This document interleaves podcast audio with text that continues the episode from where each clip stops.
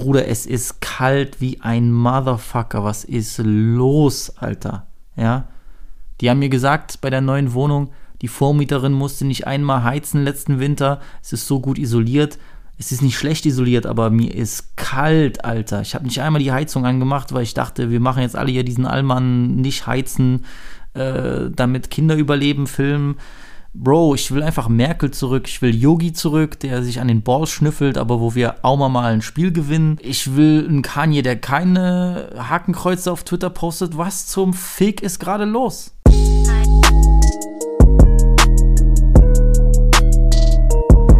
Willkommen bei Weiben mit Visi, dein neuer Lieblingspodcast. Shit.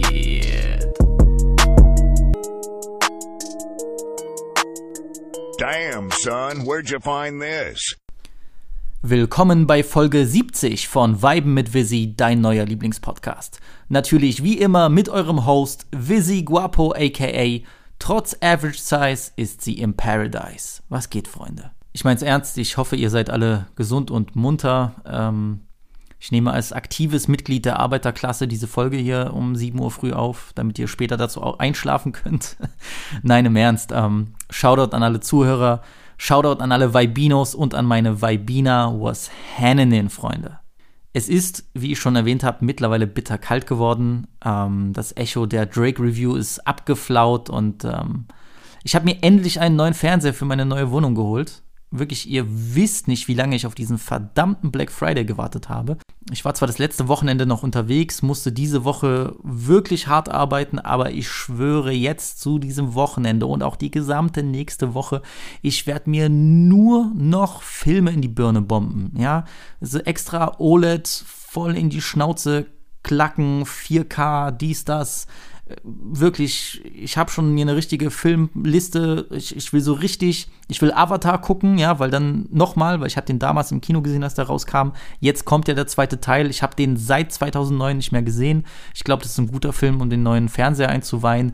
Oder dann gucke ich mir einfach so äh, Barry Lyndon oder auf 4K oder so an. Das wird sich so richtig in den Kopf reingeschallert. Ich freue mich drauf. Ähm, und ja, WM gucken ist sowieso ist vorbei. Ja, also hell nah.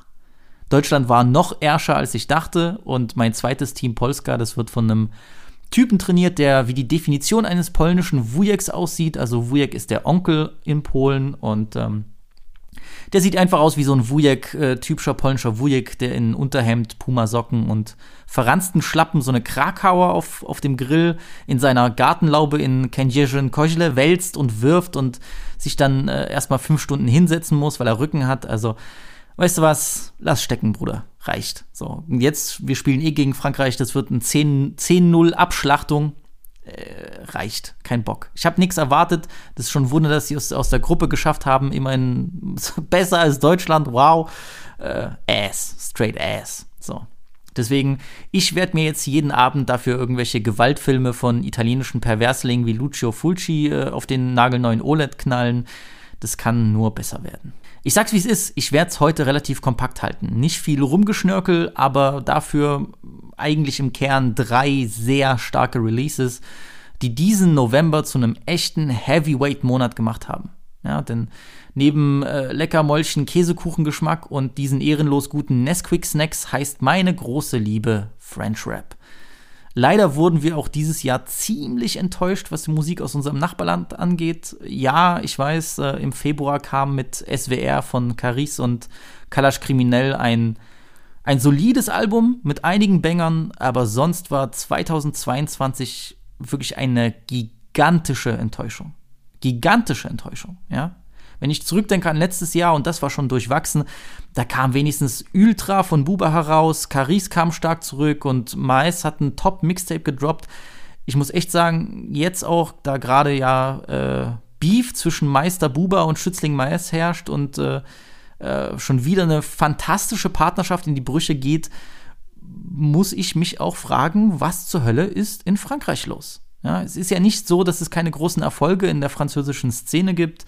Die großen Vininho und Co. machen erfolgreich ihr Ding, aber ähm, zum einen kommt aktuell wenig neue, richtig spannende Gesichter hoch. Mein Gefühl, ich kann natürlich nicht alles hören, aber Ich habe nicht das Gefühl, dass jetzt so eine Welle von interessanten Artists kommt, wie jetzt in den Jahren 2013 bis 2017 so. Ähm, das macht das Ganze schwierig und äh, ja, es lässt mich auch einfach sehr viel kalt. Dazu kommt noch der absolut tragische Tod von Louvre Resval vor einem Monat, der mich wirklich geschockt und absolut traurig gemacht hat. Louvre war eins der allergrößten Rap-Talente Frankreichs und wurde von mir in der äh, dritten Folge von Weiben mit sie überhaupt extra noch erwähnt, weil ich äh, ihm eine sehr erfolgreiche Zukunft vorausgesagt habe. Jetzt ist der Gute im Alter von nur 24 Jahren an einem aggressiven Asthmaanfall verstorben. Es ist eine absolute Tragödie. Es ist eine absolute Tragödie und ähm, ich will nur sagen, repose en paix. So, rest in peace. Wir werden dich nicht vergessen und danke für die Musik, die du gemacht hast. Da sind Sachen drin, die werde ich nicht vergessen.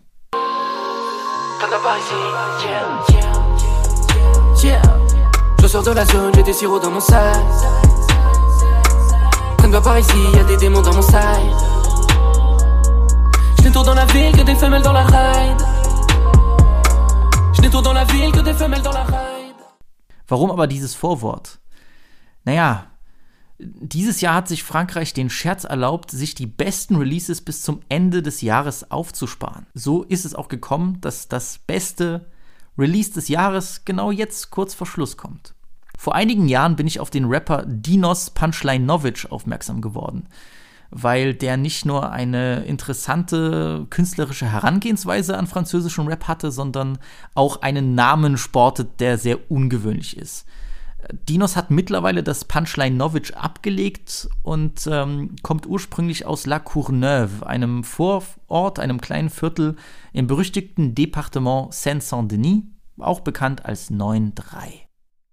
Richtig mit seiner Musik habe ich mich befasst, eigentlich vor so ein bisschen mehr als zwei Jahren. Ich glaube, das war der Anfang der Pandemie.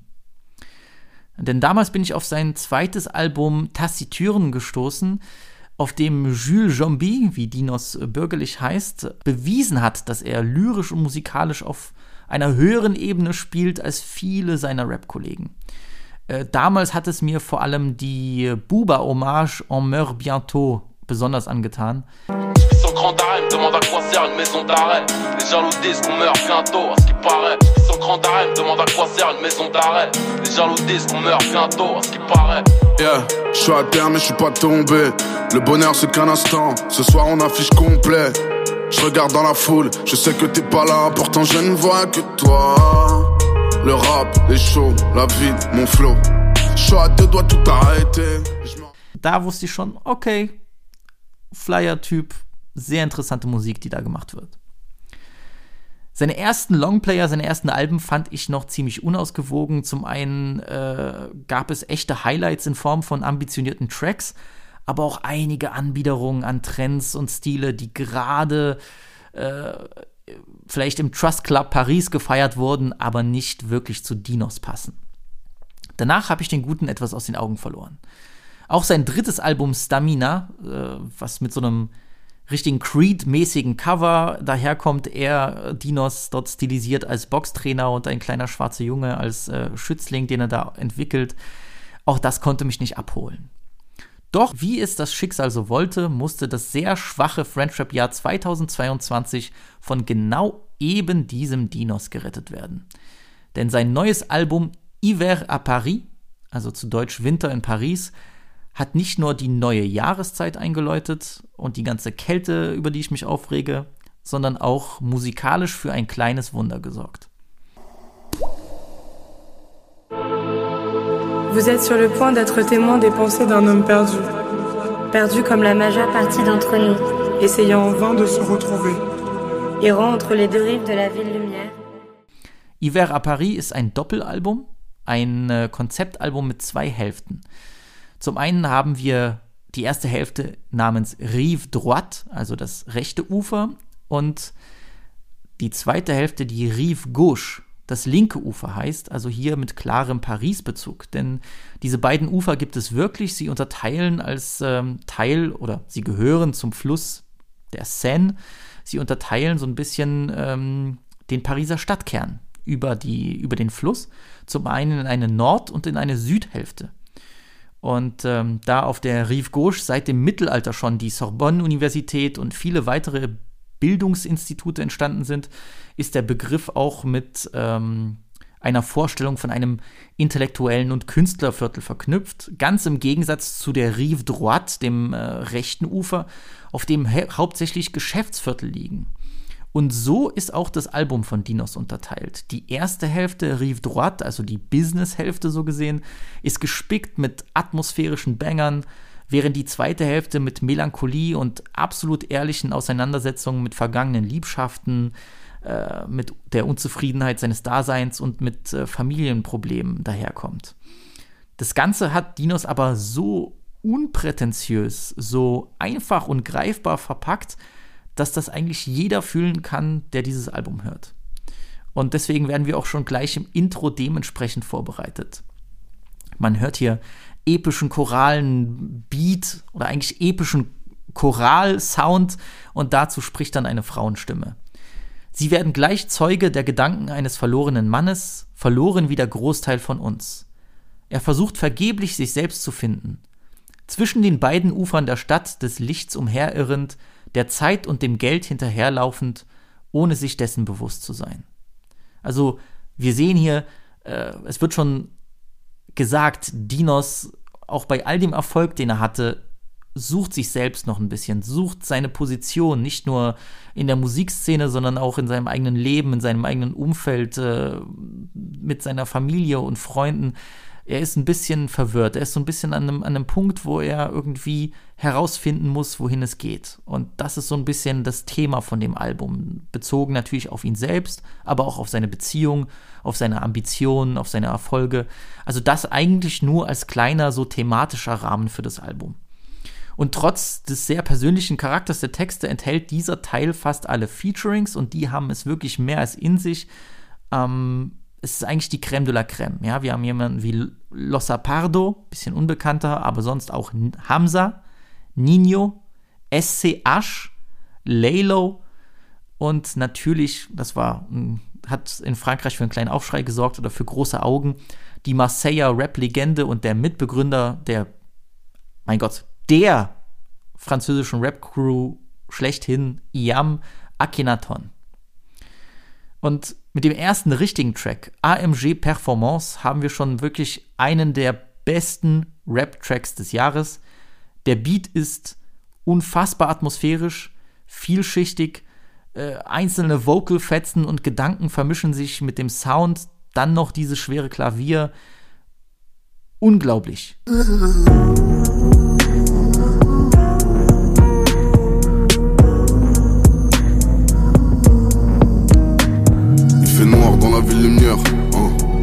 Froid dans la vie d'une mère. Hein. Moi, la mienne souffrait pour son fils. Hein. Relance CDF, relance du fisc. La froideur du monde. Je prends les clés, je recommence. AMG performance. performance. La chaleur d'une tombe. La froideur du monde. Je prends les clés, je recommence. AMG performance. Eigentlich ist Dinos in der oberen Rap-Etage angekommen und trotzdem plagen ihn Ängste bezüglich seiner Zukunft als Rapper sowie ein Unwohlsein trotz des Erfolgs. Er sagt hier auch Propriétaire avant 30 Pige, Rolex avant 30 Pige. Also er sagt hier, ich bin, ich bin Hausbesitzer, bevor ich 30 Jahre alt bin. Ich habe eine Rolex, bevor ich 30 Jahre alt bin. Ich bin Platin, ge Platin gegangen, bevor ich 30 bin. Aber ich bin immer noch nicht ruhig. Und genau diese Eingeständnisse macht er hier im zweiten Stück von diesem, ich muss es sagen, von diesem Opus. Ja. Dinos beschreibt auch Paris und seine Vororte in ihrer tragischsten Form. Er sagt äh, in einer Line, die mir sehr gut gefallen hat, weil die, so, weil die es so gut verbildlicht hat, da sagt er, ich bin dort aufgewachsen, wo die Hunde Angst vor den Ratten haben, wo selbst die Christen Walla sagen. Die Videosingle Chrome Hearts mit Hamza schafft diesen Balanceakt aus futuristischem Vibe, Flexen und schwebender Traurigkeit. Ils vont mentionner dans story comme s'il y avait aucune story Mais y'a plus de place pour les sorties Bébé car mon cœur est chromé comme le métal que j'ai dans la paume. Je ne parle que de ce que je connais Je ne parle que de ce que je connais.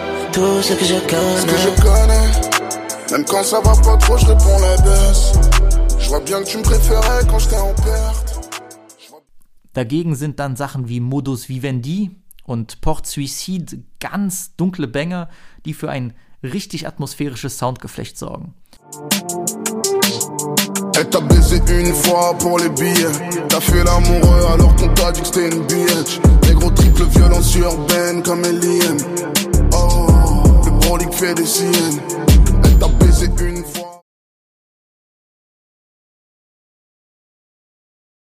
Das Ganze wird dann nur noch von dem Song Pichichi Anderson mit Laylo getoppt. Ich glaube, äh, Pichichi ist der Spitzname von äh, Dinos. Äh, es gibt ja in Spanien die berühmte Pichichi-Trophäe. Das ist äh, für den besten Torschützen der La Liga. Ähm, geht auf einen legendären äh, ehemaligen Spieler von Athletic Bilbao zurück und Mr. Anderson ist äh, die, äh, wie soll man das sagen, das alter Ego von Laylo. Und Laylo, wie gesagt, ist sowieso einer der dopesten, interessantesten, coolsten, verrücktesten Künstler Frankreichs und dass die beiden zusammen perfekt harmonieren, muss ich glaube ich nicht erklären. Que personne parte, personne parle. Le roi de l'hiver et Anderson frappe comme Anderson Silva, Sonny Anderson ou Anderson Pack. Elle est sale celle-là. Yeah. On pull up en Roberto Carlos, des bolides comme en Monte Carlo, eh, eh. champion comme Karim et Carlo. eh. Oh, yeah. On pull up en Rolex et Gamos. die harmonieren extrem gut zusammen. Es sind halt einfach beides Künstler, die aus allen ihren Songs immer ein bisschen mehr als die anderen herausholen wollen und immer an frischen Ideen feilen. Dieser Track ist keine Ausnahme und der Flow von Laylo ist der Wahnsinn. Da ja auf dem Album bekanntlich die Creme de la Creme des French Raps drauf ist, darf natürlich auch SC Ash nicht fehlen. Ich finde My Baby ist der ideale Kompromiss aus tanzbarer Marseille-Musik in einem kühlen Pariser Gewand. Sac de fric dans le substrat, puta, qu'une seule team comme un suis rentré dans ce bise, je devenais parano. Sur ma vie, j'ai oublié son prénom. Non, au beau milieu de l'année. Oui, depuis que suis rentré dans ce bise, je suis devenu parano. Sur ma vie, j'ai oublié son prénom. Am Ende der ersten Albumhälfte gibt uns Dinos einen Vorgeschmack auf das, was in Hälfte 2 auf uns wartet. Bei Simyacı, ich hoffe, ich habe das richtig ausgesprochen, es ist türkisch, ähm, der türkische Titel von Paulo Coelhos Buch Der Alchemist, ist eins von äh, Dinos äh, Lieblingsbüchern. Ähm, in diesem Track zieht er so ein bisschen seine Lebensgeschichte nach, sagt, wie es war, eben mit sechs Jahren, er ist nämlich in Afrika geboren, ich glaube in Kamerun, wie es war, eben mit sechs in Frankreich anzukommen und äh, sich irgendwie zu versuchen zu etablieren, sein, ein Zuhause zu finden, Freunde zu finden, dort aufzuwachsen, seine ersten Schritte im Rap, seine ersten Schritte im, im Business, all das zeichnet er nach. Unfassbar starker Track. Ich habe hier auch noch ein paar Zeilen rausgesucht, weil ich das, weil ich das wirklich irgendwie klar ich weiß, es ist natürlich einfacher, wenn man Französisch kann und wenn man das versteht und wenn man dann nachlesen kann und Freude hat, aber ähm, und gerade jetzt, wenn ich die Übersetzung vorlese, vorlese, es wird nie so hitten wie auf Französisch, das ist klar, aber er, er schafft hier so interessante Bilder und er, er rappt das einfach so gut. Es, es ist wirklich, es macht wirklich Spaß zuzuhören. Es ist, es war mir eine unfassbare Freude, in diese Welt abzutauchen. Und äh, dafür steht äh, Hiver à Paris für mich. Also es ist eine, es ist eine, ähm, wie soll man es sagen, so eine so, so bildgewaltige Art zu rappen. Und er sagt ja dann auch in, in dem Song Simyaje, ich kam mit sechs Jahren aus der Heimat in Afrika, in dem Alter, in dem alle Kinder nur von Träumen sprechen. Ich musste beweisen, dass ich kein Außerirdischer war, dass ich Französisch sprechen konnte, dass ich ein Zimmer, ein Bett und Spiele hatte und die gleichen Zeichentrickfilme wie sie schaute. Dann hatte ich eine seltsame Krankheit, um ehrlich zu sein, verstand ich es kaum. Warum musste ich bereits so jung dem Leben beweisen, dass es mir wichtig ist? Huh. Dann kam ich nach Quatre-Mille, das ist, glaube ich, ein, ein, ein Viertel, ein, ein, wie soll man es sagen, das französische O-Block, das ist auf jeden Fall so ein Mini-Viertel in La Courneuve. Ich musste meinen neuen Freunden beweisen, dass ich, nicht dass ich nicht zerbrechlich bin, dass ich bereits die Episode gesehen habe, in der Goku zu Super Saiyajin Stufe 4 wurde, dass ich wie Anelka 50 Mal hintereinander jonglieren kann. Äh, ich war im Quartier bereit für das Schlimmste, meine erste Schlägerei, um zu beweisen, dass ich keine Schwuchtel bin, obwohl ich überhaupt nicht wüsste, was Schwuchtel bedeutet. In der Schule war ich introvertiert, aber bei den bösen Jungs beliebt, also musste ich ihnen beweisen, dass ich auch Mädchen abschleppen kann. Ehrlich, brutal, gut geschrieben, gut gerappt, sehr, sehr gut, sehr, sehr gut, wie er hier das nachzeichnet. Ich finde, ähm, wenn man vorher, gerade als französischer Hörer, wenn man vorher nicht den Zugang hatte zu Dinos, so bist du jetzt äh, intellektueller Rapper, bist du jetzt Street Rapper, weil dieser, dieser Mix, der wird hier, der ist hier auf jeden Fall, also die Grenzen sind ein bisschen verschwommen. So und ich weiß, Leute wollen ja ihre Künstler, ihre Musiker, ihre Filme, ihre kreativ Schaffenden immer in irgendeine Schublade stecken und ich glaube, bei Dinos ist das ähnlich. Was bist du jetzt eigentlich? Bist du jetzt hier lyrischer Meister wie Damso oder bist du doch Street Rapper oder bist du doch Flexer? Und ich glaube, hier durch so eine Art aus seinem Leben zu erzählen, ist es für den Hörer viel einfacher, sich mit ihm, mit ihm zu identifizieren und eben dieses Schubladendenken auch abzulegen. Je suis arrivé du bled à six piges, là où tous les enfants ne parlent que de rêves.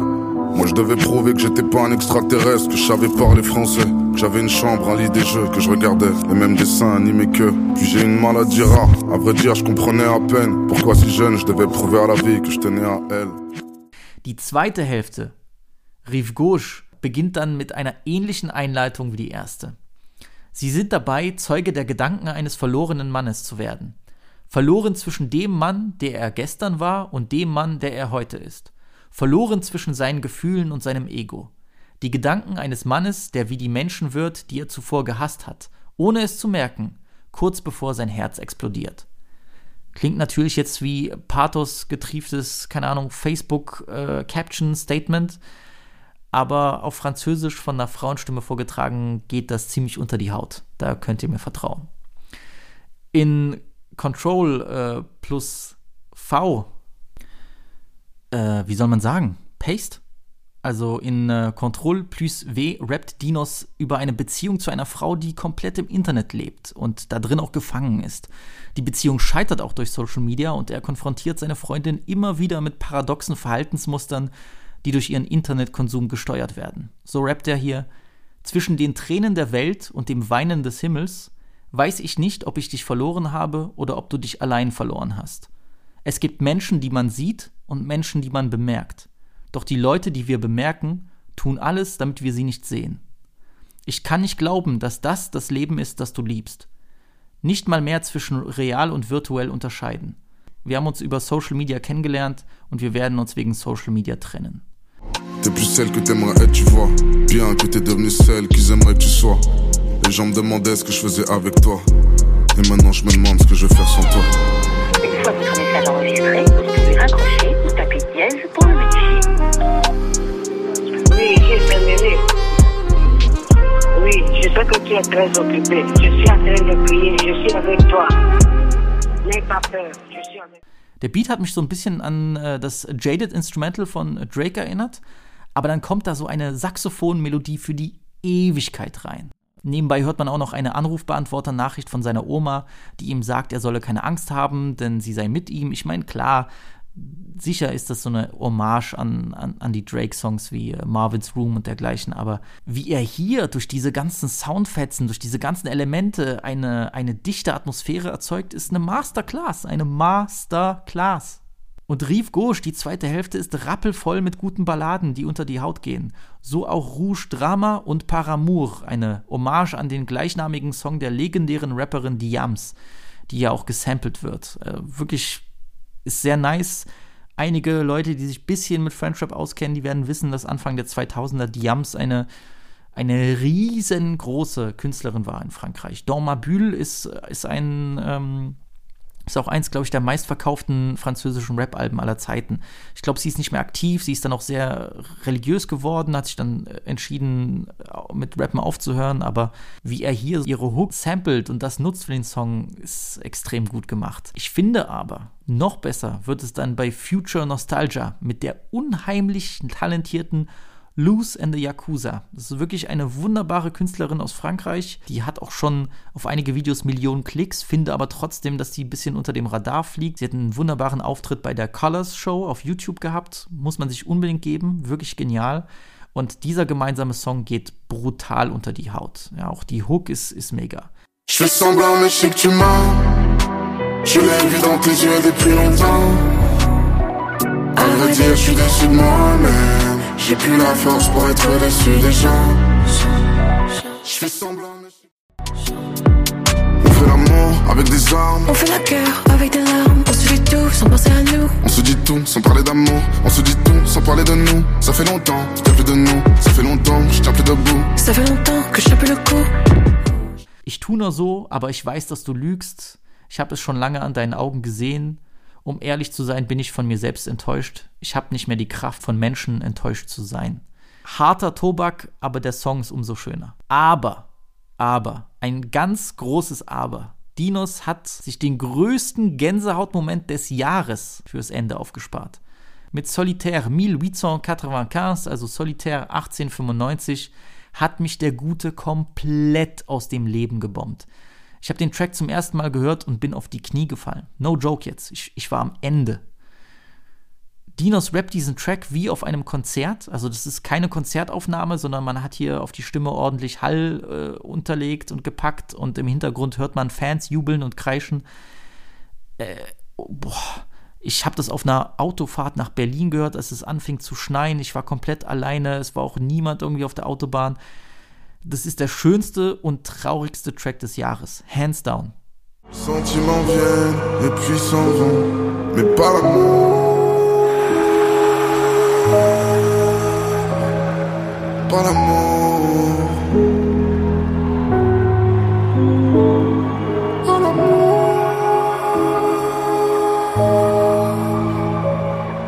Pas l'amour. Dieses Paramour hat mich ermordet, Freunde. Also sowas hatte ich seit Grande Sable von Buba überhaupt nicht mehr. Auch wenn Less Than Zero da ganz oben mitspielt. Äh, Es, es ist ein Opus. Es ist ein Opus. Wirklich, ich bin. Ich, ich war schock. Und ihr seht ja, wie ausführlich ich über dieses Album spreche. Das muss was bedeuten. Ich habe das hier probiert, so ganz ähm, nüchtern zu erzählen, würde ich sagen. Aber ich sag's euch, wie es ist. Wir haben hier ein kleines Meisterwerk. Und ich muss auch nicht den Jahresrückblick abwarten, um zu sagen, dass das das beste French Rap Release des Jahres ist, aber mit gewaltigem Abstand. Ja. Ich meine, die Konkurrenz war dieses Jahr natürlich nicht groß und die macht es auch Dinos sehr einfach, aber das spielt in einer ganz, ganz anderen Liga als all das, was seine Kollegen gerade droppen. So, und ich habe mir auch beim Hören immer wieder gedacht, wenn ich Geld hätte und äh, noch oder weiter rappen würde, dann würde ich genau so ein Album machen. So, das irgendwie so alles vereint, was ich gut finde. Diese Seite, wo ich äh, Hits liefern möchte, diese Seite, wo ich äh, dunkel düstere Banger liefern möchte, diese persönliche Seite, wo ich ehrlich sein möchte, ohne kitschig zu sein. So, also wenn wirklich, gebt mir Geld und sagt mir, mach mal ein Konzeptalbum, ich glaube, das würde ähnlich wie Ivera Paris klingen. So, also ähm, und auch wenn viele jetzt durch die Texte, die ich vorgelesen habe und durch generell den Begriff Konzeptalbum abgeschreckt sind, weil wir ja immer so ein bisschen Angst haben, uns mit ernsteren Dingen auseinanderzusetzen, weil alles ist ja nur noch ein Joke. Ich kann euch beruhigen. Das ist nicht ein Konzeptalbum im, im Kendrick-Sinne, so, ohne das schlecht reden zu wollen, aber man muss hier nichts rückwärts hören, man muss hier kein äh, Wörterbuch aufschlagen, man muss jetzt nicht hier Marvel-mäßig fünf andere Filme geguckt haben, um den nächsten zu verstehen. Wobei, Quatsch, Quatsch muss man bei Marvel gar nicht machen. Ähm, aber ihr wisst, was ich meine. Es ist ein Konzeptalbum im Sinne von, ich habe eine, ich habe eine große Anzahl an Tracks, die verschiedene Facetten von mir, von meinem Leben, von meiner Persönlichkeit darstellen und die möchte ich auf eine bestimmte Art und Weise, ja, das ist wichtig, die Form ist ja wichtig, das ist, das ist ja auch Teil des Konzeptes, die Form, wie ich diese Songs präsentiere, wie ich mich präsentiere, wie ich meine Gedanken präsentiere, das ist das Konzept. Und hier hat sich Dinos einfach unfassbar viel Mühe gegeben, ein, ein, ein tolles Album zu kuratieren. Im Sinne von Sequencing passt, ähm, ich weiß, welche Themen ich ansprechen möchte, ich weiß, wie ich die Sachen ordnen will. Könnte man auf jeder der beiden Alben Albumhälften ein, zwei Songs wegnehmen? Sicher. Trotzdem schmälert das für mich äh, nicht das, äh, das Hörerlebnis und es ist wirklich ein kleines Meisterwerk. Es ist wirklich ein kleines Meisterwerk. Es ist. Äh ich, ich grinse, aber ich habe mir sehr viel Zeit gelassen, dieses Album zu hören und das Album zu reviewen. Und ich bin sehr zufrieden. Ein, ein Knaller. Ein echter Knaller.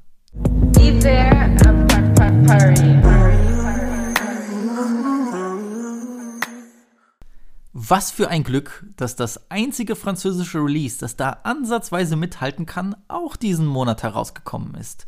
Denn Deutschlands bester Export, Julien Schwarzer aka SCH, ist der gefühlt einzige in diesen schweren Zeiten, der noch Liebe für Alemannia hat und sein neuestes Mixtape Autobahn nennt.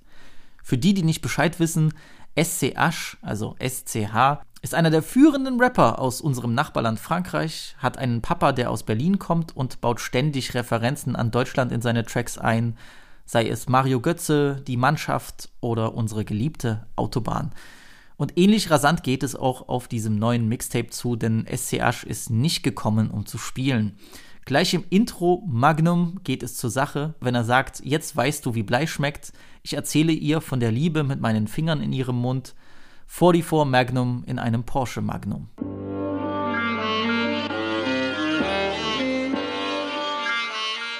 Maintenant tu sais c'est quoi le goût du plan. Je lui parle d'amour, les doigts dans la bouche.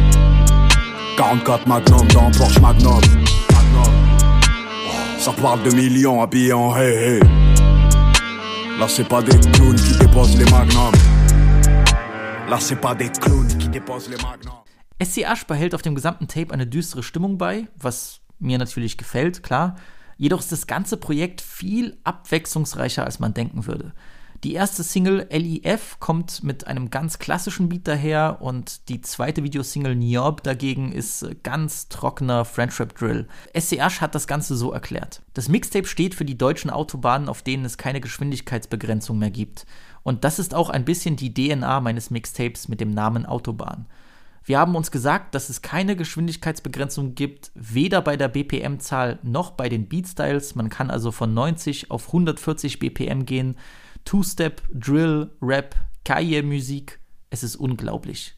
SCH und Flair haben auf jeden Fall eins gemeinsam, über BPM-Zahlen sprechen. Ähm, ich finde aber, Spaß beiseite, ich finde, dass diese Versatility sich vor allem auf Marginot zeigt, einer meiner Faves vom Album. Wer ist hier Feature-Gast? Natürlich Dinos. Ce que je valais. Marginaux, oh, la vie de Massimo. On passe en moto, de Niro dans Casino. Automo, oh, on rentre dans ton hall. Blow some mo, oh, minimum. Wie SCH zum Beispiel hier auf diesem funky ass Beat, ja, weil das hat so richtig, so richtig tanzbar, wie er auf diesem funky Beat mit Synthglocken performt, ist Wahnsinn, ist Wahnsinn. Ich kann mir so richtig vorstellen, wie der in so einem Anzug ein paar Treppen runterläuft, dabei so P. Diddy Mogul-mäßig rumtanzt. Es ist ein ganz großer Heater. SCH zeigt dann aber, dass er ein echter Marseiller ist mit dem Titeltrack Autobahn. J'en sors six si tu galbais comme Iron Man. Hey, à 50, autobahn. Pour garer le Mercedes, il faut deux places. Je vais ramener toute la thèse. Faut plus de tasses. Je pense qu'à rouler ma bosse. Niquer la terre. La petite elle veut de gosse. Denn hier treffen schnelle, tanzbare Joule-Rhythmen auf atmosphärische Glocken. Wenn man dann sich noch vorstellt, dass er wie auf dem Cover mit einem Ferrari Formel 1 Wagen davon düst, dann merkt man, wir haben hier unseren neuen SCH Umi. Ich glaube, ich muss euch Schadenersatz zahlen für diesen Joke, Alter. Dass er für wärmere Klänge sorgen kann, zeigt er bei Transmission Automatique, ein unglaublich catchy Hit. Das liegt auch an dem Feature-Part von Sola Lune, einem Rapper aus Lyon mit äh, Wurzeln von den Komoren. Das geht dermaßen ins Ohr, hätte ich überhaupt nicht damit gerechnet. Car en plastique, j'emploie regard en Je vais prendre la route, je t'ai dit, je vais prendre la route. Je crois que j'ai le cœur en plastique. Je mets le fric dans l'élastique. Ah, ah, ah. Je vais prendre la route, je t'ai dit, prendre la route. Je crois que j'ai un cœur en plastique. Transmission automatique. La je m'arrête pas, même quand devant c'est le mur. Das Highlight des Mixtapes bleibt für mich aber Lilu Dallas, ein mysteriöser wie eingängiger Dubstep angehauchter Brecher, der in seiner Hook zu einem echten Deep House Hit wird. Ähm, man stellt sich so vor, das läuft in irgendeinem geheimen Club in einem Bond-Film oder bei The Neon Demon von äh, Nicholas Winding Refn. Ist richtig hypnotisierend. Ist ein brutaler Track. Toute l'année dans un cluster et ma nouvelle top est sous Deux flingues dans la Goya. Deux phares dans le boya. Tous les chips n'ont vu que les flammes. Elle a du rouge sous les talons. Du sang sur les manos. Lilou Dallas. fort dans le brouillard. Das Trio meiner Favoriten wird aber von Blanc Bleu abgerundet. Das ist feinster französischer Trap auf einem perfekten für Julien zugeschneiderten Beat. Get it? Und die Krönung natürlich an dem Song. Er zeigt uns seine besten Deutsch-Skills. Rien de vraiment bien neuf à part la caisse, la repée, le hoodie, la guitare, ça rend fou la rue, comme compter les minutes au mitard. Deutschland, Autobahn, trip qualité, Marlboro, Rauchen, mix, chiche. J'manie les métaux comme Big Mitch. J'mets de la graisse sur ma chef Shenko. Tout, tout, tout, tout, tout, tout, tout. Collé sous la caisse, sous la caisse, sous la caisse. Qu'on n'a pas fait pour l'euro, c'est parti en couille à l'adolescence. Un assuré d'être un héros. J'ai ramené que des emmerdes à la maison. Où sont passés mes potos Ceux qui géraient par le feu et le sang. Où sont passés Ich sag's so, ich finde Autobahn ist ein extrem rundes, gut produziertes Projekt. Ich war schockiert, was die Reaktion aus Frankreich angeht. Viele Fans waren enttäuscht. Leute haben geschrieben, schlechte Beat, schlechte Produktion, du rappst nicht gut. Ich weiß nicht, welches Album, welches Mixtape die gehört haben. Es war safe nicht Autobahn, weil, what the fuck, Alter.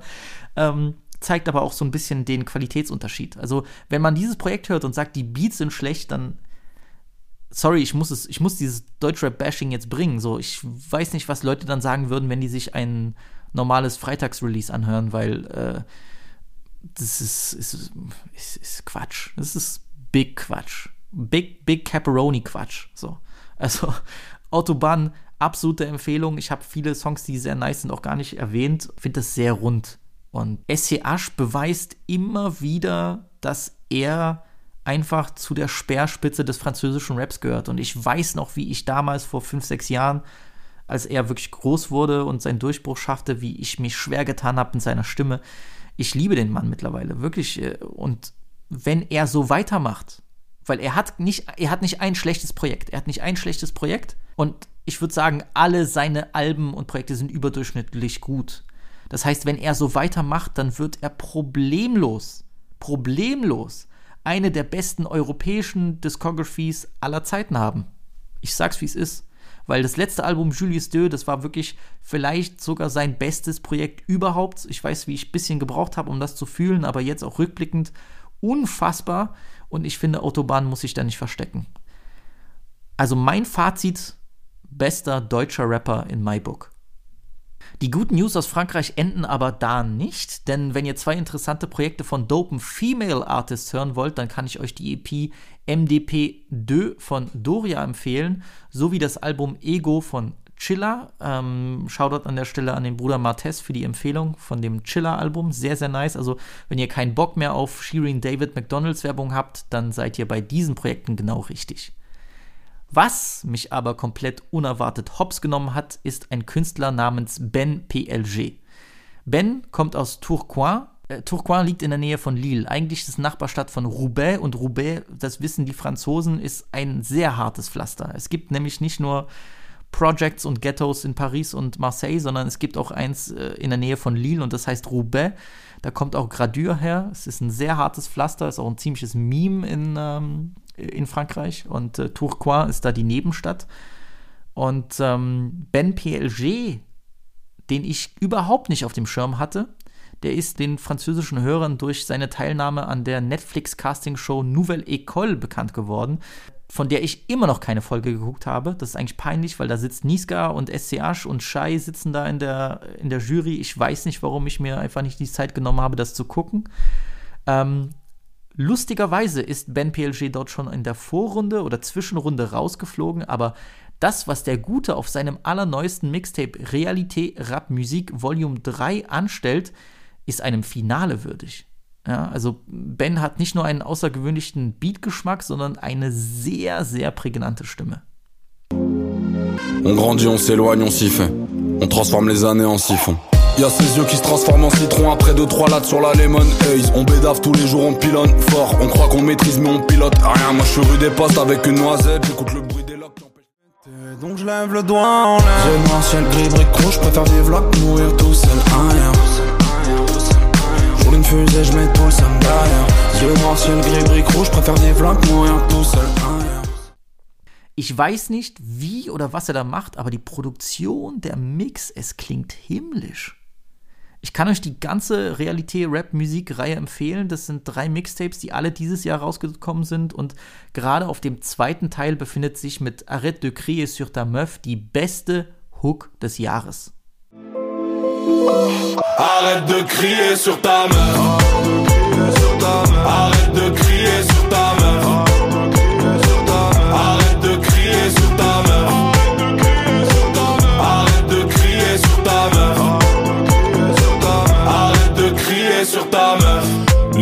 T'avaient béni, les enfants du désordre vont fonder une famille. Die Ben PLG-Empfehlung kam von friendrap.de höchstpersönlich, daher ein ganz großes Shoutout an meinen Bruder. Folgt unbedingt friendrap.de auf Instagram, auf TikTok und auf LinkedIn für die besten und aktuellsten News zum französischen Rap. Puh, okay, c'est tout. Merci. Schön, dass äh, wenigstens diesen Monat noch ein bisschen Bewegung ins französische Spiel kam. Aber gute musikalische Neuigkeiten gab es aber auch in den USA, denn der faktisch beste Rapper aller Zeiten, ihr wisst, wen ich meine, Nas hat den dritten Teil seiner King's Disease-Reihe herausgebracht und es ist mal wieder Chefskiss geworden. Seit zwei Jahren schon arbeitet er bei jedem King's Disease-Teil, diese Albumreihe, mit dem Produzenten Hitboy zusammen und die beiden bilden einfach ein kongeniales Duo. Also seit, wann war das? Das erste, der erste Teil King's Disease 1 kam 2020 raus, dann letztes Jahr kamen King's Disease 2 und das Mixtape Magic. Die waren für mich auch ganz vorne in der Jahresendliste. Die hat, hatte ich extra erwähnt, dass sein Comeback oder sein Zurückfinden zur alter Stärke für mich eins der Highlights des letzten Jahres war und er ist nur besser geworden. Zum Glück. Ähm, nee, wirklich. Also Hitboy hat Nas so viel neues, kreatives Leben eingehaucht, dass dieser einen zweiten Karriereaufschwung erlebt. Ich meine, King's Disease 1 hat schon einen Grammy gewonnen. Das war, glaube ich, der allererste Grammy für Nas in seiner Karriere, was eh schon ein Skandal und eine Frechheit ist. Aber ähm, wie gesagt, ich fand das Album damals cool, aber die Alben danach waren allesamt besser und ich glaube, King's Disease 3, wenn man es als Gesamtprojekt sieht, übertrifft diese in vielen Aspekten sogar noch um einiges. Es ist sein allererstes Projekt ohne jegliche Features und trotzdem zeigt Nas eindrucksvoll, warum er nach 30 Jahren im Game immer noch verehrt wird und warum er sich diesen Rap-Thron reglich verdient hat. Denn seien wir ehrlich, es ist eine gnadenlose Hip-Hop-Welt. Rapstars sterben viel zu jung. Die Überlebenden blicken in den Abgrund von einer sich immer schlimmer entwickelnden Musikindustrie, muss man sagen. Und es ist sehr leicht, da drin zu verschwinden.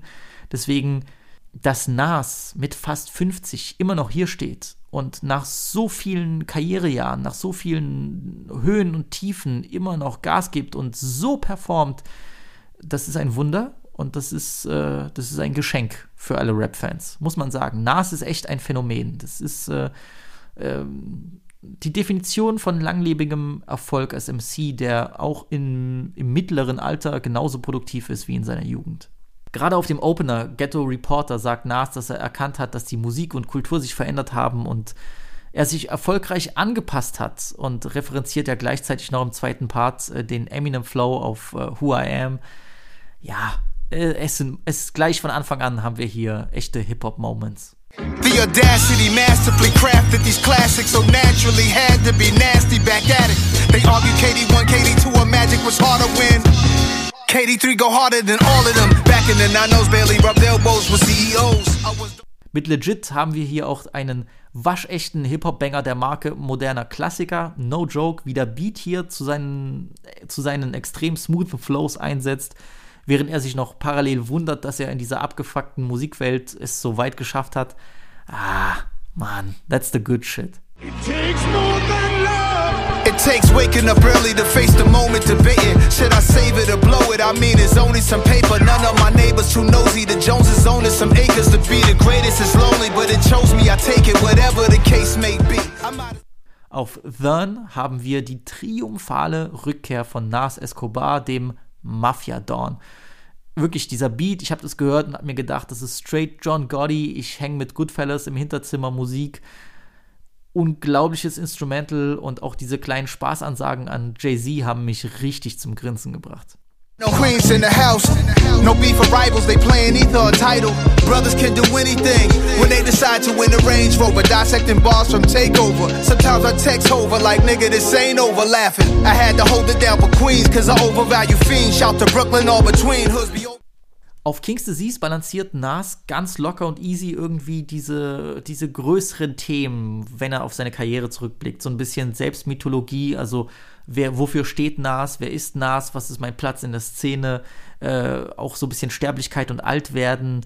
Der erzählt trotzdem noch von Blockkämpfen und alten Hustle-Stories, von Ex-Liebhabern, Beziehungen, die gescheitert sind, ähm, aber auch Ambitionen, die er verwirklicht hat und auch Sachen, die noch nicht eingetreten sind und vielleicht in der Zukunft auf ihn warten. Und ich finde die Art, wie er Geschichten erzählt, wie er so ein bisschen auch in der Tatsache schwelgt, dass er überlebt hat, um die Hood Stories zu erzählen, das ist schon irgendwo berührend. Und ähm, auch wenn es an manchen Stellen auf diesem Album eintönig wird, gerade so ein bisschen, wenn es ein bisschen zu viel Classic Hip-Hop-Beats sind, beweist er oft genug, warum, der, warum er als 49-Jähriger eine der beständigsten Figuren der Rap-Geschichte ist.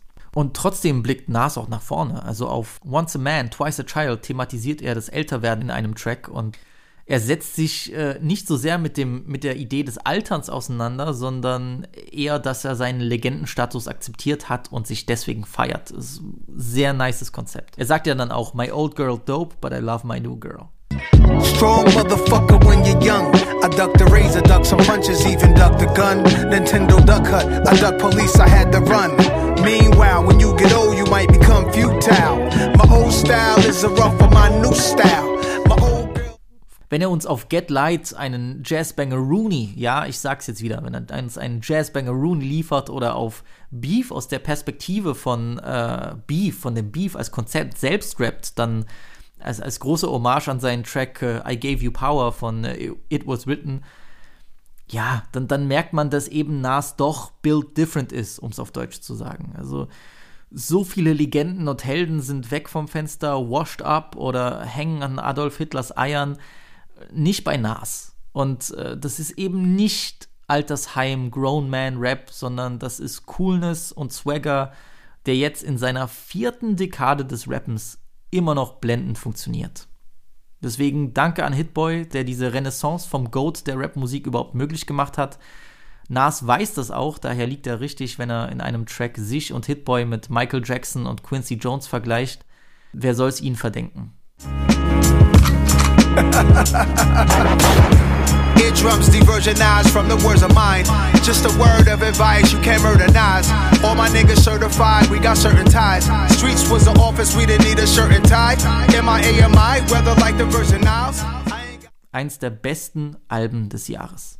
So, das war's von der Musik, aber ich wollte noch über einen Film sprechen, denn ich war vor kurzem im Kino. Sehr, sehr ungewöhnlich für mich.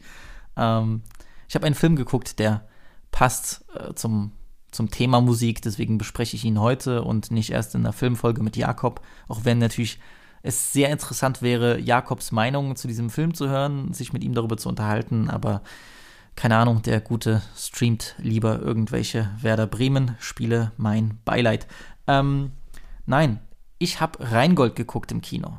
Die filmische Biografie von Khatar, eine der schillerndsten Deutschrap-Persönlichkeiten aller Zeiten mit einer unfassbaren Lebensgeschichte. Der Film basiert auf seiner Biografie, die Alles oder Nix hieß, wenn ich mich äh, recht erinnere. Und ähm, muss aber auch hier sagen, das ist irgendwie wiederkehrendes Thema der Folge. Auch diesen Film hatte ich nicht auf dem Schirm. Ich wusste tatsächlich nicht, dass dieses Jahr noch ein, eine äh, Khatar-Biografie rauskommen soll. Und ich sah dann nur dieses Poster, ja, mit äh, Schauspieler Emilio Sacraia, bei dem jetzt gerade alle Mädels auf ihren eigenen, auf dem Fußboden ausrutschen, weil die alles voll gejist haben. Dachte mir, hab mir das Poster angeguckt, dachte so, hm, äh, äh, weiß nicht, wieso, ah, deutsche Produktion, ai, ai, ai, ein Rap-Film auch noch, oh Gott. Hatte keine Erwartung. Ich muss auch fairerweise dazu sagen, ich weiß, manche werden es mir übel nehmen, aber ich habe jetzt nicht so eine Riesenverbindung zu Hatta. Also, ähm, mein Gott, ich respektiere den Mann. Ich kann mich auch erinnern, wo er, wie er schon irgendwie vor dem großen, äh, berühmten ähm, Geldtransporterraub äh, im, im Fernsehen und im Internet stattgefunden hat und wir die Musik gehört haben, alles cool, aber ich war jetzt nie so richtig tief drinne in dem, in der, in der Qatar-Welt. Ähm, aber Respekt für alles, was er sich aufgebaut hat, ist natürlich eine, auch eine absolute Erfolgsgeschichte. Ja, und äh, ich hatte auch nicht auf dem Schirm, wie bewegend sein Leben war. Und ähm, ich dachte mir erstmal, okay, mal sehen. Ich warte bei sowas dann, wenn, wenn ich skeptisch bin oder wenn ich nicht weiß, weißt du, es gibt einfach so Haushaltsnamen von Regisseuren, wo ich weiß, das will ich unbedingt gucken. Ähm, und wenn ich skeptisch bin, was Trailer anbelangt oder was Promo anbelangt oder generell, dann gucke ich immer so, was andere erstmal schreiben. Ich habe da so meine vier, fünf Kritiker, die checke ich aus und so, wenn ich dann, wenn die mir schon so positive Gefühle geben, dann denke ich mir, okay, ich muss mich nicht schlech schlecht fühlen, wenn ich jetzt ein Kinoticket kaufe. Ich habe aber dann herausgefunden, dass der Film von Damn, ich habe hier geübt mit äh, meinem Bruder Agit, der mir gesagt hat, wie ich den Namen aussprechen soll. Nimm's mir nicht übel, Bro. aber ey, danke, du hast mir geholfen. Jedenfalls, Fatih Akin, Alter, ich komme mir so dämlich vor. Fatih Akin, einer der besten deutschen Regisseure. Und dessen Film ich auch sehr mag. Ja, Gegen die Wand ist ein, ist ein Klassiker. Ich war auch großer Fan von äh, vom Goldenen Handschuh, was einer der ekligsten Filme ist, den ich je gesehen habe. Äh, was einer der ekligsten Filme ist, die ich je gesehen habe. Und ähm, ich war auf jeden Fall, ich war auf jeden Fall intrigued, wie der Ami-Kritiker sagen würde. Bin ins Kino gegangen und ich muss euch sagen, es ist ein wirklich guter Film. Es ist ein wirklich guter Film. Ich war positiv überrascht. Ähm, es war ergreifend, es war traurig, es war verdammt lustig und es war vor allem entertainend. Und ähm, ich weiß, der ist jetzt schon lange genug draußen. Vielleicht haben ihn, vielleicht, ich weiß gar nicht, ist, der wird vielleicht noch ein paar Kinos gespielt. Wenn er gespielt wird und ihr habt ihn euch nicht angeguckt und ihr seid interessiert an Musik, an Deutschrap, an Chata, an, äh, äh, an den Kurden, an der Geschichte der Kurden, muss man auch sagen, dann schaut euch diesen Film an weil der hat echt Spaß gemacht und ähm, ich freue mich, so eine Review zu geben zu können, die, die positiv ist, weil ähm, ich hätte es sehr traurig gefunden, wenn, äh, wenn ein Film über einen deutschen Rapper, der, der eigentlich, eigentlich schon, muss man sagen, Mogul, ja, der so viel erreicht hat, wenn der scheiße wäre. Und zum Glück war das nicht der Fall. Ähm, wo soll ich anfangen? Es ist nämlich gar nicht so einfach, über den Film zu reden, in dem Sinne, äh, dass so viel in diesem Film passiert und er mit äh, fast zweieinhalb Stunden auch eine ordentliche Länge hat. Ich hatte vorher, also bevor ich rein bin, auch ein bisschen Angst, weil, wie gesagt, ähm, was bei der Musik äh, oft stimmt, ist auch bei Filmen ähnlich. Manchmal ist weniger mehr. Man hat ja generell das Gefühl, Leute sind nicht mehr imstande, einen 90-Minuten-Film zu machen. Ich sag nicht, dass das, dass das hier vonnöten wäre, so bitte nicht falsch verstehen. Ähm, jede Geschichte und jede Art Sachen darzustellen, nimmt ihre bestimmte Zeit in Anspruch. Es ist nur eine kleine Beobachtung von mir, dass es irgendwie immer schwieriger wird, einen guten 90-Minute-Film zu finden, den man sich vorm Einschlafen geben kann. Aber egal. Ähm, der Film erzählt die Lebensgeschichte von Chata, äh, da natürlich auch von der Geburt bis zum Status als der erfolgreichste Labelboss Deutschlands. Ähm, was mich berührt hat und was ich super interessant fand, war und was ich vielleicht sogar noch mehr gesehen hätte, weil es einen von Anfang an in den Band zieht, ist natürlich die Vorgeschichte, ähm, was seine Eltern betrifft, äh, was seine Eltern gemacht haben, wie er in, in welche Welt er hineingeboren wurde und wie sie die Flucht nach Deutschland ge geschafft haben. Das nimmt einen, äh, einen, glaube ich, den, den, was soll man sagen, das erste, das ist, passiert so viel im Film, aber es ist auf jeden Fall ähm, in der ersten halben Stunde, würde ich sagen, des Films geht es natürlich darum, wie, äh, wie seine Eltern flüchten mussten. Denn seine Eltern äh, sind Kurden, die er selbst, also Khatar, wurde in der iranischen Provinz Kurdistan geboren ähm, und musste dann schon im Kindesalter mehrere Monate im Gefängnis zusammen mit seinen Eltern im Irak verbringen. Ähm, es geht ja dann auch darum, dass, äh, dass Ratars Vater ein, ein berühmter Komponist ist und seine Mutter sich ja auch ähm, als, äh, als Protestierende engagiert gegen, gegen das Regime und sie sind politische Gefangene, landen im Knast und so wird er einfach, äh, seine, seine ersten Erinnerungen sind, äh, sind an den irakischen Knast und dann über Kontakte, weil sein Vater ja ein berühmter äh, Komponist ist, schaffen sie es, äh, in den, war das, Mitte der 80er Jahre nach Bonn. Also die gesamte Familie siedelt nach Bonn über. Sie haben es dort auch nicht leicht. Äh, die Mutter muss äh, bei wohlhabenden Westdeutschen putzen gehen. Der Vater versucht, eine Anstellung zu finden am Opernhaus. Und ähm, es gibt auch eine Szene, in der so ein bisschen, wie soll man das sagen, in der Chata, in der Givar äh, zum ersten Mal mit, äh, mit dem eigenen Musikschaffen konfrontiert wird. Er möchte gerne Klavierstunden nehmen und ähm, die Mutter von äh, Chata putzt auch bei der Klavierlehrerin im Haus und so wird er ähm, äh, so wird er dort, kommt er zur, zur Klavierlehrerin, was auch eigentlich sehr teuer ist und spielt dann aber gut und entdeckt dann auch natürlich begünstigt durch seinen Vater die Liebe zur Musik. Und gerade, gerade dieser erste Teil des Films, der war so gut gemacht, so interessant, auch so erdrückend, weil man ja natürlich die Parallelen sieht. Er wird in den Knast geboren und er landet auch später als, als äh, für die, die es nicht wissen, aber eigentlich ist es ja bekannt, dass Qatar mit äh, Kumpels einen äh, Geldtransporter überfallen hat, äh, flüchtet und dann auch wieder im Knast landet, dann aber in Syrien, glaube ich. Und äh, es fängt ja schon an mit der, mit der Folter von, von Qatar und dann die Parallelen dazu, wie er in, in diese ähm, schlimme Gefängniswelt hineingeboren wurde, de facto. Und es ist sehr ergreifend. Es ist auch sehr ergreifend, wie Khatars Mutter sich um die Kinder kümmert und wie sie versuchen, sich ein Leben aufzubauen. Das war so gut gemacht, so schön dargestellt, auch so, so, so traurig irgendwo. Man, man leidet richtig mit und ich, ich komme dann noch zu ein paar Kritiken, aber ich wünschte mir fast, der Teil wäre länger gewesen, weil ähm, erstens war das toll geschauspielert von, von, von, den, äh, von den Schauspielern, die äh, Khatars Eltern darstellen. War sehr gut gemacht. Und man, man leidet nicht nur mit, sondern man, man möchte diese Menschen auch man möchte diese Menschen auch irgendwie äh, Erfolg haben sehen. Und es war, es war ein, ein, ein interessanter Wurf in eine Welt, die man, ich würde es einmal behaupten, die man sonst als Deutscher so nicht sieht. Und ich finde alleine davon, und ich weiß, in meinem, in meinem Kinosaal, da waren noch, äh, da waren noch Pärchen, waren viele, ich weiß, ich habe die Bilder gesehen, wie dann in, in, Frankfurt oder Köln irgendwie so tausend junge Kids dann in den, in den Saal stürmen. Bei uns war das gar nicht so und ich war an dem Freitagabend direkt nach Release im Kino saßen noch einige deutsche Pärchen, keine Ahnung, Mitte 50 dort und ich glaube, es hat denen irgendwo sicher ganz gut getan, mit, mit solchen Bildern konfrontiert zu werden und vielleicht auch ein bisschen, sich ein bisschen bewusst zu werden, was, was viele der Menschen durchmachen mussten, die hier in das Land gekommen sind. Nur, nur um das mal zu sagen. Und dann wird natürlich seine Lebensgeschichte weitererzählt, äh, wie Chata in seinen jungen Jahren als Jugendlicher dann von auf die falsche Bahn gerät, wie er sich prügelt, wie er Rache übt und wie er dann auch mit äh, einem Kumpel oder eigentlich seinem, wie soll man sagen, einem, einem ich glaube, der nennt ihn immer Onkel oder so, mit, mit dem dann ähm, chillt und der ist, der, dieser Onkel ist großer Fan, also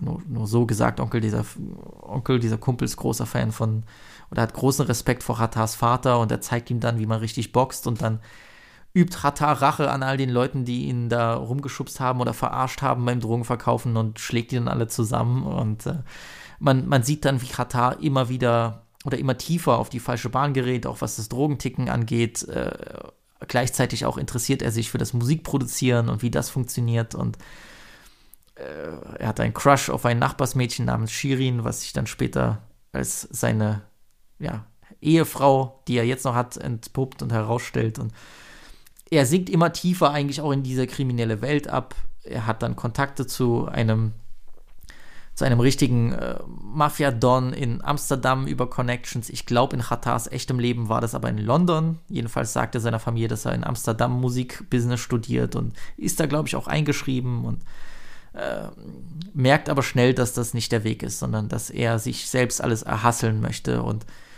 wie gesagt, so kommen eine Sache zur anderen. Sie machen diesen, sie machen diesen Geldtransporter-Überfall, dann landet er wieder im Gefängnis und dann kommt natürlich auch parallel dazu äh, die, die Musikaufnahmen. Sein erstes Album, das er im Knast aufnimmt, das, das Label Alles oder Nix, was er gründet. Ihr kennt die Story, wenn ihr euch mit Rata auseinandergesetzt habt. Wenn nicht, dann, mein Gott, ich habe eh schon zu viel gespoilert, wenn ihr gar nichts wisst. Ähm, was ich aber sagen will, es ist wirklich gut dargestellt. Man, man merkt, und das ist für mich eigentlich das, wie soll man sagen, die größte positive Seite an dem Film, er wurde mit sehr viel Herz gemacht. Es ist nicht einfach nur hier so, ah ja, wir haben jetzt die Rechte um sowas, ach, das finden sicher ein paar Teenager cool, Rap und so, ist ja gerade hip, das können wir, da können wir cool Geld machen, sondern das wurde mit Herz gemacht. Also Fatih Akin hat ganz viel Respekt für für Ratars Werdegang, für seine Geschichte, für seine Familie. Ich glaube auch für, für, die Leidensgeschichte der Kurden, was, was hier auch sehr wichtig ist. Und äh, ich habe das ja von vielen gehört, die, äh, die kurdischstämmig sind oder Kurden sind, die gesagt haben, dass sie natürlich sehr berührt waren und ergriffen waren von, von diesem Film und von den Szenen, gerade am Anfang, was ich absolut nachvollziehen kann. Und deswegen finde ich es umso besser, dass dass man sich da in dem Sinne repräsentiert fühlt und man merkt es an allen Ecken und Enden. Es, die, die Leute hatten Spaß beim Dreh, es wurde mit Herz und Leidenschaft gemacht, es wurde mit Respekt gemacht für die Musik, mit Respekt für Qatar. Das ist nicht nur hier haha Hip-Hopper, sonst was, sondern ähm, dieser Mann hat, ich weiß nicht, welcher andere deutsche Rapper so ein Leben hatte. Es ist Wahnsinn, was in diesem Film passiert. Von Morden, von Fluchtaktionen, von äh, von lustigen Szenen. Ich habe so viel über die, die traurigen und tragischen Sachen gesprochen, dass ich das Lustige gar nicht äh, erwähnt habe. Ich habe sehr oft gut gelacht in diesem Film. Also der Vorteil oder das Gute, was, was Fatih Akin hier hinkriegt, ist eben genau diese verschiedenen Töne und, und Stile zu balancieren. Ja, also das Tragische, das Lustige, das Coole und, und, und, und so ein bisschen dieses Engagierte, so, es muss irgendwo auch glaubwürdig sein, dass wir dieses verrückte Leben, was Ratar da hat, auch irgendwie nachvollziehen können. Und das schafft er. Und das ist gleichzeitig aber auch der Nachteil des Films, weil ich finde, es passiert so viel, es sind so viele Gefühlslagen, so viele Situationen, die Hatar geworfen wird, so viele Sachen, die, die alle, so, wie soll man sagen, so viele Momente in seinem Leben, die abgedeckt werden müssen, dass es schwierig wird, sich irgendwie auf eine Sache einzulassen, so auf Dauer. Und es geht nicht anders. Ich weiß, dass es nicht geht und ich weiß, dass es verdammt schwierig ist, diesen Lebensabschnitt, der so bewegt war, wo so viel Shit passiert ist, einfach so in einen Film reinzupressen, der eh schon zweieinhalb Stunden geht.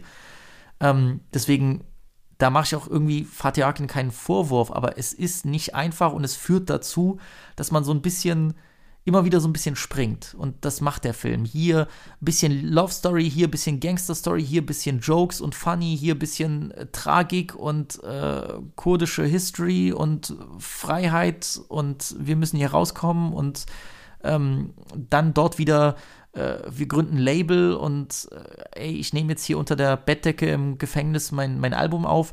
All das wird dann halt reingepresst. Und das Problem ist, dass man sich ein bisschen dass es schwierig ist, sich eben auf eine Sache einzulassen, auch von der, von der Gefühlslage her. Bin ich jetzt ganz schnell kurz traurig, dann schnell wieder lustig, dann schnell Gangster, dann oh shit, das ist gefährlich, dann krass und dann bin ich am Nicken wegen geilem Song, den die produziert haben für den Film. Ähm, das funktioniert nicht immer, für mich, finde ich. Und es, es, der, der Film fließt dafür, dass das eben so klein geteilt ist mit so vielen Punkten, aber ziemlich gut durch, muss ich sagen. Weil eine Sache, und das ist auch ein sehr großes Plus, der Film ist an keiner einzigen Stelle langweilig. Und bei zweieinhalb Stunden so viel erzählen, so viel reinpressen, man kann sehr viel falsch machen und ich glaube, sie haben sehr viel richtig gemacht. Denn dieser Film ist von vorne bis hinten entertained, gerade auch bei der, äh, weiß nicht wieso, gerade bei der Urteilsverkündung, dass Hatta da ins Gefängnis muss nach dem Geldtransporterüberfall, wo dann sein Kumpel sagt so, ihr Hurensöhne, ich habe mich totgelacht, ich habe mich richtig totgelacht. Also ähm, Lustig ist der Film auf jeden Fall. Man kann es gut fühlen. Ich finde auch Emilio Sacraia als Ratar, auch wenn es, ich sag's dir, es ist schwierig, sich vorzustellen, dass es Hatar ist. Und weil man einfach Hatar mit seinem markanten Gesicht die ganze Zeit vor Augen hat. Und äh, Emilio Sacraia hat dann manchmal einfach noch zu viel Feinschliff im Gesicht. Es ist einfach ein Schönling, muss man sagen. Das ist manchmal so ein bisschen dass man nicht den echten Hatar in ihm sieht, aber gleichzeitig ist er glaubwürdig in seiner Rolle. Ich hoffe, das ergibt trotzdem noch Sinn. Ich hoffe, ihr versteht, was ich meine. Also, äh, Emilio Sacraia ist super als Hatar. So, ob, wie, wie gut er Hatar Hatar ist, kann, kann ich schwierig sagen, aber der Film Hatar, der hier dargestellt wurde, der ist an allen Stellen immer glaubwürdig. Und ähm, das ist, äh, das ist eine, eine tolle Seite dieses Films. Ich hoffe auch, dass es dazu führt, dass der Gute mehr interessante Rollen kriegt. Vielleicht, wer weiß, ne? kann auch sein, dass international jemand auf den Schauspieler äh, aufmerksam wird. Fände ich cool. Es hat sich auf jeden Fall gelohnt. Es ist, war ein toller Besuch und es gibt einfach Sachen, die für mich ein bisschen uneben sind. Das ist ähm, die, die, ne, so, so viel ist reingekramt und man hat wenig Zeit, wenig Verschnaufpausen, um sich so äh, um, um, um so Sachen zu reflektieren. So, das ist aber auch der Story geschuldet, deswegen, das ist kein großer Vorwurf. Ähm, ich muss auch dazu sagen, das sind dann sind Bonuspunkte, die man einfach bekommt. Für einen deutschen Film, für einen deutschen Film über Hip-Hop, über einen Rapper, ist das mit das Beste, was wir je bekommen haben. Es ist, es ist kompetent gemacht, gut geschauspielert, bis auf zwei, drei Ausnahmen, aber das passiert halt. Und es wurde mit Herz gemacht. Und ich finde, wir können froh sein, dass wir so einen Film bekommen haben, dass eben sich so ein guter Regisseur eingelassen hat, äh, eine Geschichte zu erzählen, die gerade uns Rap-Fans dann doch irgendwie berühren und bewegen sollte. Auch wenn, und da komme ich wieder zurück zu den Kritikpunkten, ich hätte mir natürlich mehr Musikelemente gewünscht. Ja, also auch dieses schnell, ich bin mit Kumpels, ich gehe da in den Puff und spreche Schwester Ever an, lass uns Label gründen und ich habe zwei, drei Szenen, wo ich unter der Bettdecke Album aufnehme und das dann über einen USB-Stick an meinen Producer gebe. Ich hätte dann gerne dahingehend noch mehr gesehen. Ich meine, ich wäre nicht mal eben mit Visi, wenn ich das nicht bemerken würde. Ähm, auch andere Stories, die legendär sind, die es leider nicht reingeschafft haben. Ich glaube, das wäre schwer zu produzieren. Es gibt diese Anekdote, dass ähm, Hatar mit Sido zusammen auf einer Party in der Playboy-Mansion war in LA und anscheinend hat dann, haben die sich dort besoffen und Hatar hat Stress gemagemacht und sogar, ich glaube, einem Playboy-Bunny so irgendwie in die Schnauze gehauen und dann wurde er dort rausgeschmissen und die Polizei kam. Ist eine sehr, sehr skurrile, lustige Story. Schade, dass das nicht verfilmt wurde. Wär, hätte ich sehr interessant gefunden, wie die das äh, lösen. Mal sehen, wer Hugh Hefner gespielt hätte, aber nein, ich sag's so, ich habe 3,5 von 5 gegeben lass es vier sein, alles gut, es ist ein guter Film, es ist, äh, er erhält hier Bonus dafür, dass es einfach ein deutscher Rap-Film ist, mit, mit viel Herz, mit viel Spaß. Und ich glaube, der wird auch eine gute Halbwertszeit haben, sollte der dann irgendwann vielleicht auf Netflix kommen oder so. Ich glaube, das könnte so ein Film sein, den man gerne mal abends anschmeißt, wenn man Bock hat, entertained zu werden. Und ähm, es war ein, ein, ein interessanter Blick in ein sehr bewegtes Leben. Deswegen guckt euch Rheingold an, hat viel Spaß gemacht. Ich bin gespannt auf den Goats-Film von Flair mit Spectre. Ich hoffe, der wird mindestens genauso gut. Und an dieser Stelle danke fürs Zuhören. Wir sehen uns, meine Freunde. Free Kurdistan. Let's go.